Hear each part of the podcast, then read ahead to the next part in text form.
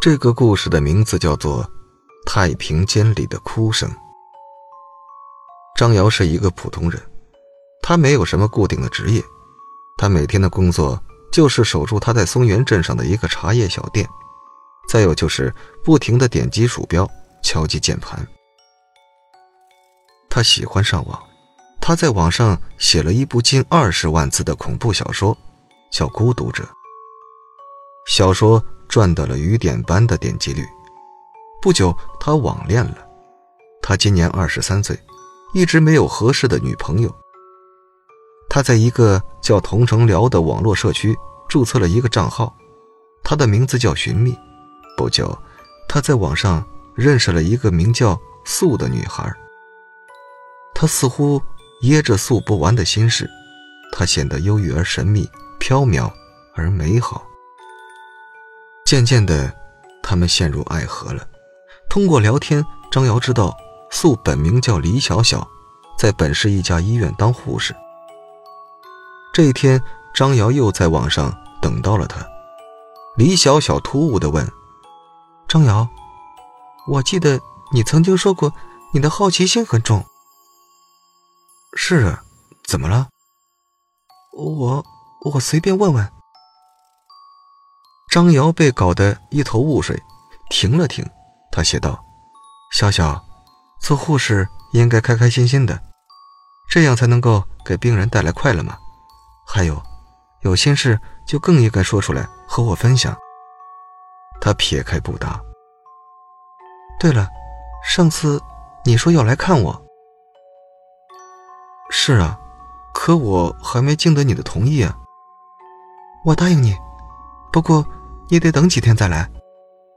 张瑶马上发过去一个笑脸，好啊。下线后，张瑶微微有点发呆，她觉得李小小今天有些奇怪。一扭头，她看到李小小一脸忧郁地看着她，那是她从电脑上打印下来的照片。她的脸长得很清秀，绝对是看一眼就不想忘掉的那种。她有一种与生俱来的忧郁气质。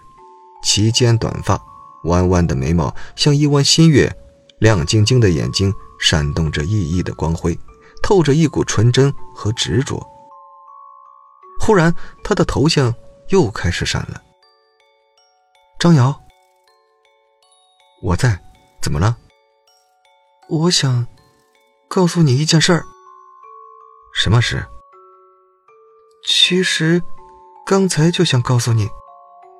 但我又怕影响到你的心情，可是我心里真的好怕。张瑶心里一紧，看来他真的有事。别急，你慢慢说。李小小沉默了好一会儿，消息才发过来。张瑶，你听了千万别害怕，我们医院闹鬼了。昨天下午。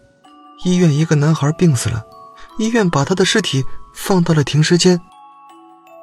昨晚是我值夜班，大约凌晨两点，我上卫生间时，隐隐听到停尸间有动静。我走过去看，一个黑乎乎的影子居然从停尸间里出来，我当即大叫一声，吓晕了过去。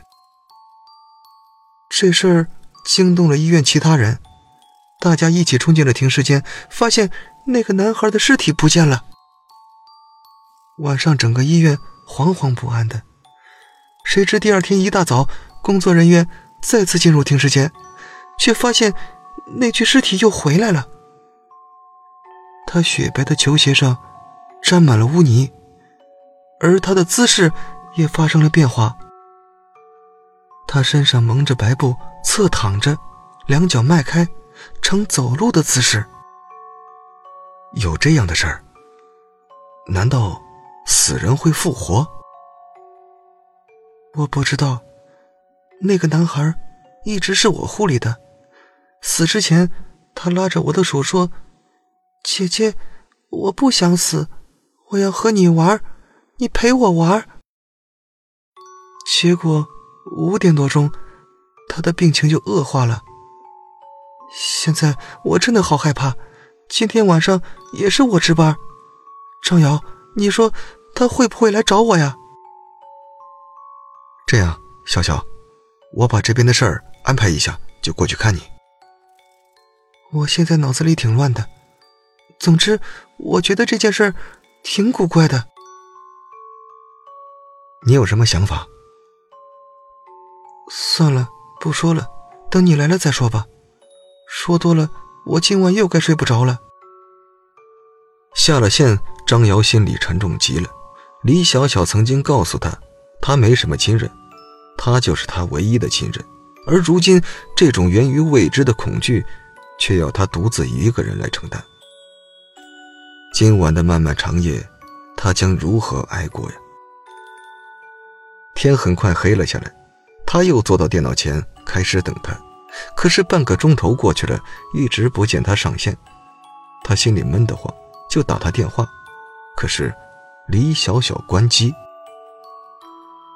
刚才李小小讲的事情像画面一样浮现在张瑶的脑海，他不由得开始胡思乱想起来。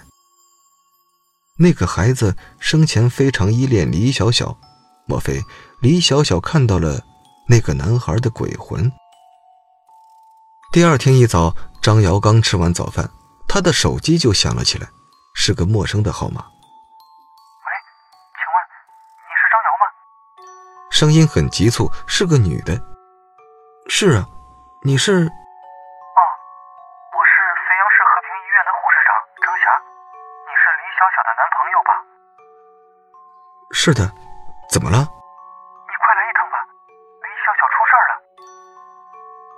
他的声音显得很焦急，张瑶一下子愣了。